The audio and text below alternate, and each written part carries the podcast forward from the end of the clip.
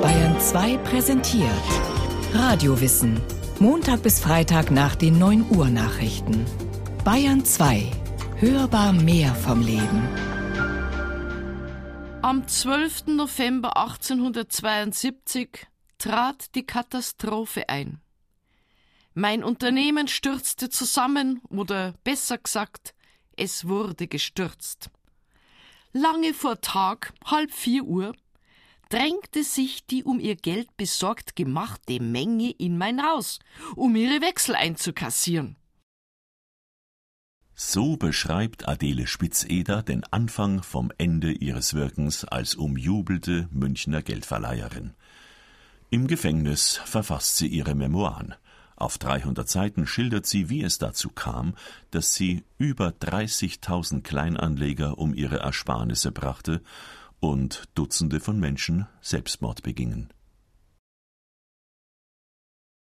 Wer war diese Adele Spitzeder, geboren 1832 in Berlin, gestorben 1895 in München? Eine verkrachte Schauspielerin, die das Geld ihrer leichtgläubigen Anleger in Saus und Braus verjubelt? Oder, wie sie selbst es sieht, die in Geltingen ahnungslose höhere Tochter, die unvorsichtig in Geschäfte hineingerät, die sie nicht mehr überblickt? Adele Spitzeder stammt aus einer Künstlerfamilie. In ihrem Geburtsjahr 1832 sind beide Eltern an der Berliner Oper engagiert. Noch im gleichen Jahr zieht die Familie nach München, weil der Vater mit der Hofoper einen neuen Vertrag geschlossen hat. Doch kurz darauf stirbt er und hinterlässt unsichere finanzielle Verhältnisse. Angeblich nimmt sich der bayerische Regent Ludwig I. der Familie Spitzeder an und finanziert die Ausbildung der drei Stiefbrüder. Die kleine Adele kommt auf Vermittlung der Mutter mit acht Jahren in eine Lehranstalt für höhere Töchter in Wien, eines der ersten Institute, wie sie später schreibt. Ich wurde da selbst zwar mit Fürstinnen und Gräfinnen erzogen, lernte aber wenig oder gar nichts, weil mich die dortige Vorsteherin gründlich verzog. Waren meine Erzieherinnen wegen meiner Trägheit gründlich gegen mich aufgebracht, so wusste ich durch die drolligsten Einfälle und Schmeicheleien bald ihren Unmut gegen mich zu entwaffnen. Adele Spitzeder setzt ihren verhängnisvollen Charme also schon früh ein. Für eine große Bühnenkarriere scheint ihr schauspielerisches Talent aber nicht ausgereicht zu haben. Nach der Internatszeit in Wien kehrt Adele zur Mutter nach München zurück, beendet hier die Schule und will zur Bühne als Schauspielerin und Sängerin ganz im Sinne der Familientradition. Nach dem Schauspielunterricht in München debütiert sie mit inzwischen 25 Jahren in Coburg, bekommt kleinere Engagements in Zürich, Brünn, Bern, Mainz und Hamburg. Die Gagen dürften niedrig gewesen sein. In ihren Memoiren schreibt Adele über die Rückkehr nach München Was blieb mir nun anderes übrig, als mich bei meiner Mutter feierlichst melden zu lassen?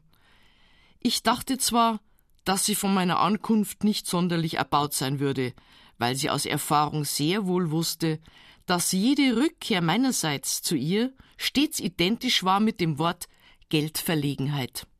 Die Mutter räumt ihr ein monatliches Taschengeld von 50 Gulden ein. Nicht genug für die inzwischen 36-jährige Adele, die von diesem Betrag sowohl die mit ihr lebende Freundin als auch sechs Hunde versorgen muss. Über die Namen ihrer unterschiedlichen Freundinnen sowie über die Nähe der jeweiligen Beziehung schweigt sich die Spitzeder übrigens in den Erinnerungen aus. Nur ihre letzte Lebensgefährtin wird namentlich genannt, als Verräterin, die ihr im Prozess den Beistand verweigert. Umso ausführlicher schildert sie, wie sie ins Bankengeschäft hineingerät. Völlig ahnungslos, zufällig und ohne die geringsten kaufmännischen Kenntnisse, wie sie zu betonen nicht müde wird. Durch meine frühere Holzfrau wurde ich nämlich mit der Frau eines in der Au wohnenden Zimmermanns bekannt. Sie brachte mir Geld und vermittelte späterhin noch weitere Darlehen von einem Berufsgenossen ihres Mannes. Letzterer machte sodann selbst Geschäfte mit mir und war überhaupt der erste von Tausenden, welche so viel persönliches Vertrauen zu mir fassten, ohne jedwede Sicherheit und oder Deckung Geld darzuleihen. Adele Spitzeder garantiert ihren ersten Kunden 10% Zinsen. Im Monat, wohlgemerkt. Ihr erscheint das nicht zu hoch, hat sie sich doch in den Jahren zuvor immer wieder zu ähnlichen Wucherzinsen Geld geliehen. Oft fragte ich den alten Advokat Harter, ob diese Art von Kreditnahme eine strafbare sei. Und stets erhielt ich eine entschieden verneinende Antwort. Übrigens hatte ich anfangs den Kredit nötig, um meine Schulden an die Juden zu bezahlen. Größte Vorbehalte der christlichen bayerischen Bevölkerung gegen die jüdische Minderheit kennzeichnen in diesen Jahren auch das Münchner Klima. Nachdem 1861 die Ansiedlungsfreiheit für Juden gesetzlich verankert wurde, wächst in München bis zur Jahrhundertwende eine große jüdische Gemeinde heran. Ihr Gesamtanteil an der Münchner Bevölkerung allerdings macht nur 1,8 Prozent aus. Einige dieser Neumünchner sind im Geldverleih aktiv, sehr zum Missfallen der christlichen Mehrheit. Nach München strömt vor allem die ländliche Bevölkerung. Die Einwohnerzahl wächst im Laufe des 19. Jahrhunderts von 40.000 auf 490.000 Bürgerinnen und Bürger. Dieser Umstand lässt Adele Spitzeder hoffen, der Geldstrom in ihr Bankinstitut werde nicht versiegen. Die Einlagen der Kunden aus der Münchner Arbeitervorort Au verwendet sie zunächst für ihre eigene Umschuldung. Sie geht davon aus, dass schon nicht alle gleichzeitig kommen werden und ihr Geld abheben. Vom Erfolg bei den kleinen Leuten wird sie derartig überrannt, dass ihr für großartige Überlegungen zum Ziel ihrer neuen Privatbank kaum Zeit bleibt. Die Giesinger und die Auer schleppen ihr Geld in Körben und Säcken herbei, und obwohl sie den Zins auf acht Prozent pro Monat reduziert, erweitert sich der Radius der Bekanntheit ihres Geldinstitutes in rasendem Tempo im ganzen Land. Der Name Dachauer Bank kommt auf. Ein Scherz ursprünglich, denn viele der Arbeiter der Lederfabrik in Giesing, Spitzeders frühe und überzeugte Kunden, stammen aus Dachau. Bei dieser volkstümlichen und ganz und gar inoffiziellen Bezeichnung bleibt es. Bis zum Bankrott. Das Geschäft blüht. Zu den Münchner Handwerkern, Kleingewerblern, Kleinhändlern und Dienstboten gesellen sich Bauern aus dem Umland. Adele Spitzeder mietet zunächst im Hotel Deutsches Haus im Münchner Tal, wo sie wohnt, zwei Zimmer dazu, doch bald werden auch die zu eng. Weil genügend Geld da ist, folgt ein Umzug in repräsentativere Räumlichkeiten. Sie kauft ein hochherrschaftliches Haus in der Schönfeldstraße 9 zwischen Ludwigstraße und dem Englischen Garten. Wie es ihr gelingt, das uneingeschränkte Vertrauen ihrer Kundschaft zu erreichen, beschreibt sie in ihren Erinnerungen so. Viel erzählte man davon, dass ich mit meiner Grobheit die Leute so sehr anzuziehen verstände, und ich gestehe auch ganz ohne Rückhalt, dass ich mit ihnen genauso gesprochen habe, wie sie es eben verstanden haben. Meine Anreden lauteten allerdings drastisch genug, etwa so Kalbsköpfe, ich sag euch rundheraus, dass ich keine Sicherheit für euer altes Geld gebe. Die Anleger schätzen solche Sprüche, zumal jeder von ihnen von der Chefin selbst bedient wird. Die Abwicklung der Wechselgeschäfte erfolgt durch das Personal. Doch jeden Kleinanleger und jede Kleinanlegerin empfängt Adele Spitzeder höchstpersönlich. Auch Dienstmädchen und Köchinnen vertrauen ihr inzwischen ihren Spargroschen an. Sie muss eine charismatische Erscheinung gewesen sein. Ihr schlanker Wuchs, ihre markanten Gesichtszüge, schmale Lippen, eine kräftige Nase, ihr braunes, kurzgeschnittenes Haar müssen beträchtliche Ausstrahlung gehabt haben. Vor allem mit ihrer ausgebildeten Bühnenstimme und der selbstverständlichen Theatralik der ehemaligen Schauspielerin beeindruckt sie Bauern, Handwerker und Dienstboten. Sie kann zwischen dem Münchner Dialekt und dem Bühnenhochdeutsch hin und her wechseln, das gibt den Leuten die Sicherheit, eine der ihren vor sich zu haben und sich zugleich einer Dame von Welt anzuvertrauen, die weiß, was sie tut. Allerdings neigt Adele Spitzeder zu einem deutlich exzentrischen Kleiderstil. Bei den Anlegern kommt er gut an, doch die sich allmählich formierenden Kritiker spotten. Einer von ihnen, ein gewisser Eugen Google, veröffentlicht 1872 im Selbstverlag eine anklagende Schrift gegen die Dachauer Bank. Darin schildert er eine zufällige Begegnung. Die hagere, mittelgroße Gestalt stak in einem feuerroten, mit schwarzen Streifen durchzogenen, auf dem Boden nachschleppenden Damenschlafrock nach der neuesten Mode. Auch hier fehlte an ihrem Halse nicht die unvermeidliche goldene Kette mit dem schweren, brillant besetzten Kreuze. Die ganze Erscheinung des Fräuleins hatte etwas halb demimondlerisches, halb Komödianten oder richtiger gesagt Kunstreitermäßiges.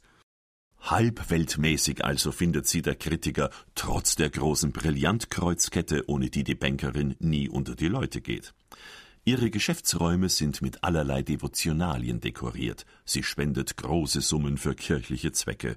Schließlich wollen die Einlagen, im Jahr 1871 liegen sie bei täglich 50 bis 100.000 Gulden, wieder unter die Leute gebracht sein. Bei den Pfarrern der umliegenden Gemeinden ist sie wegen der Spenden recht beliebt und auch mit dem Stadtrat, dem Münchner Magistrat, pflegt sie gute Kontakte.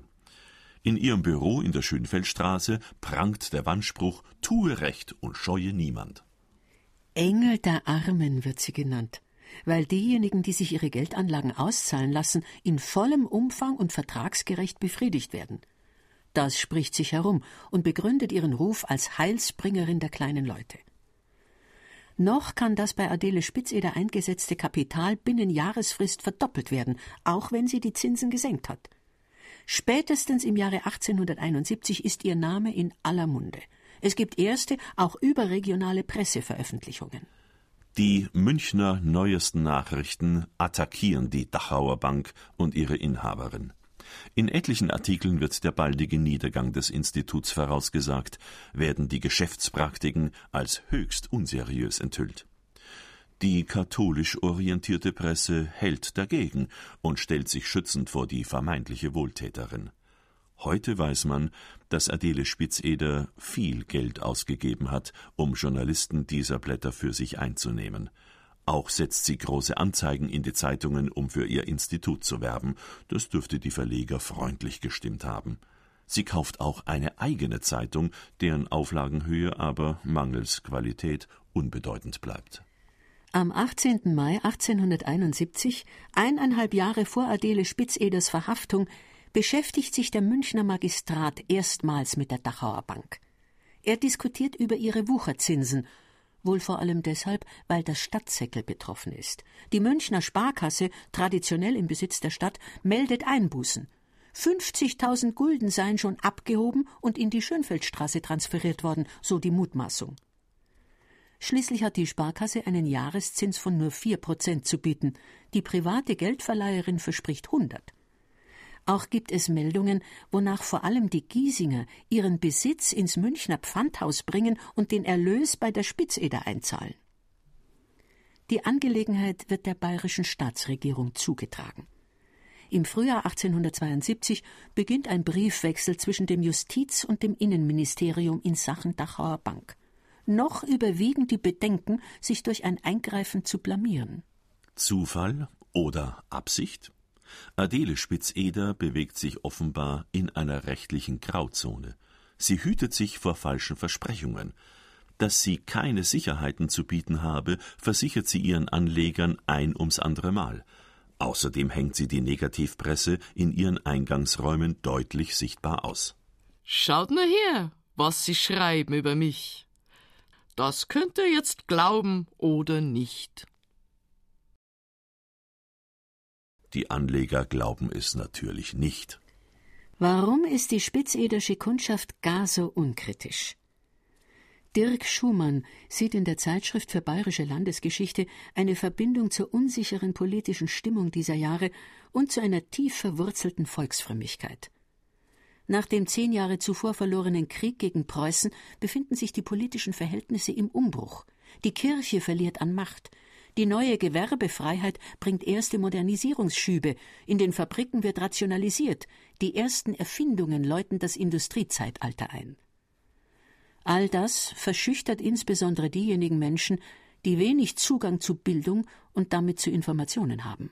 Das bestimmte Auftreten der Adele Spitzeder, ihre gute Kinderstube und ihre ostentative Frömmigkeit zerstreuen alle Zweifel.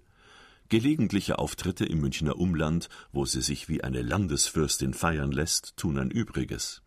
Und beweist nicht der tägliche Menschenandrang vor dem Haus der Bankerin, froh muss man sein, wenn man drankommt am Einzahlungsschalter.